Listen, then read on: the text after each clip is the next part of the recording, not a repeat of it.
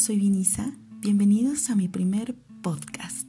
En el episodio de hoy te quiero explicar sobre el esqueleto de todo negocio digital. ¿Por qué? Pues porque hoy todo es completamente digital. Y si te estás preguntando, ¿y si mañana todo cambia? Pues la respuesta es muy fácil. Mañana todo va a cambiar. Pero aquí lo realmente importante es empezar. De lo que se trata es de crecer al ritmo de los clics. Entonces, quédate, que vamos a empezar a crear una pirámide en ascenso, donde el primer escalón se llama descubrimiento.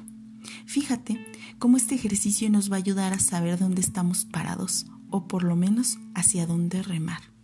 Ejemplo, tú llegaste hasta aquí porque le diste clic a un enlace que encontraste ya sea en mi perfil o en el blog o en la revista digital IBG Branding pero ¿qué hubiera pasado si ese contenido no capta tu interés, no resuena para ti? Entonces no logramos avanzar hacia la interacción. A mí me han dicho, Vini, ya subí las fotos de mi negocio, le puse mis datos, está digitalizado. Y van bien, pero la comprobación de que realmente avanzamos se llama reacción, comentario, ese famoso más info no nos vamos a aterrizar en los errores. Eso lo vamos a dejar para el siguiente capítulo, que se va a llamar los 10 errores típicos de los negocios digitales. No te lo pierdas. Hoy nos vamos a concentrar en cómo mostrarle al mundo lo que sabemos hacer. Y en los negocios pasa como en la vida. Una vez captada la atención de una persona, hay que lanzarle la primera oferta. Ojo aquí, vamos a imaginarlo como la primera cita, como el primer beso. O sea, no vamos por la calle pidiéndole a la gente matrimonio, ¿verdad? Nosotros sabemos el buen partido que somos, lo mucho que tenemos que ofrecer, pero la otra persona no lo sabe.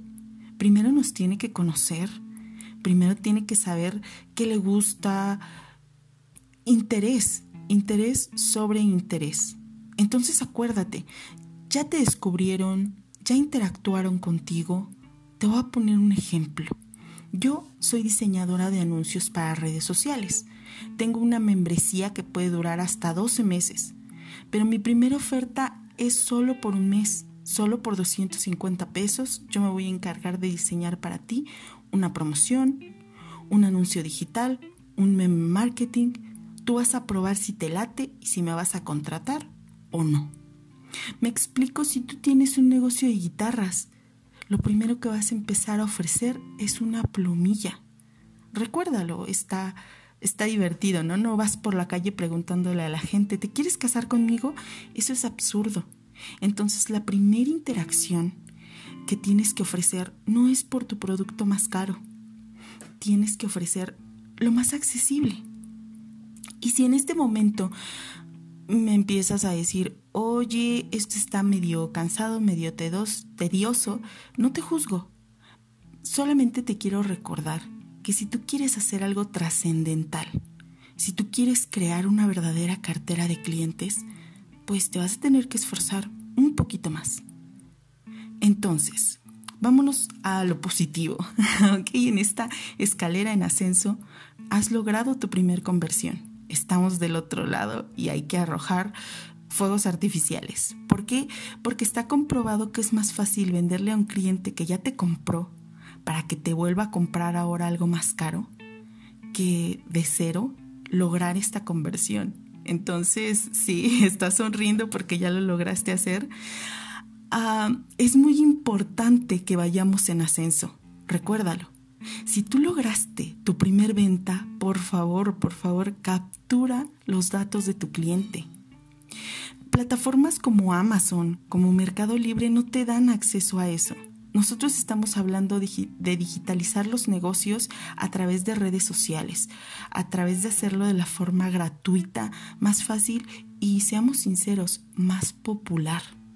Entonces, si tú ya tienes un email, un celular, ¿Conoces el perfil social de tu comprador? Ve, revisa qué pasó con esas ofertas que hiciste en un grupo de compraventa. Aquí de lo que se trata es de seguir en contacto. lograr que se suscriban a tu página, que sigan tu contenido, para darle seguimiento a esa venta, para recabar la opinión al respecto. No hay mejor forma de saber en qué podemos mejorar o en qué estamos bien que preguntarle a un cliente. Esto te va a ayudar a crecer, te lo aseguro. Todo cliente satisfecho o insatisfecho hace que uno crezca porque crezca. Ok, una vez que logramos una venta, una vez que tenemos a esa persona suscrita a nuestra página, empezamos a hallar tribu. ¿Te das cuenta? Entonces podremos ofrecerle, continuar ofreciéndole más contenido de valor más soluciones y claro, más, más ofertas. Pero aquí de lo que se trata es de solucionar. Recuerda que todo negocio, que todo producto, que todo servicio se trata de resolverle algo a otra persona. Y si tú de verdad lograste resolverle algo a una persona, yo te aseguro que esa persona va a estar interesada en saber qué más le puedes ayudar a resolver.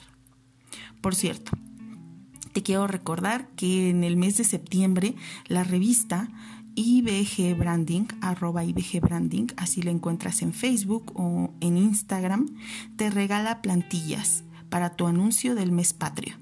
Si las usas, por favor escríbeme o envíamelas y yo estaré de verdad encantada en aportarte mi opinión al respecto.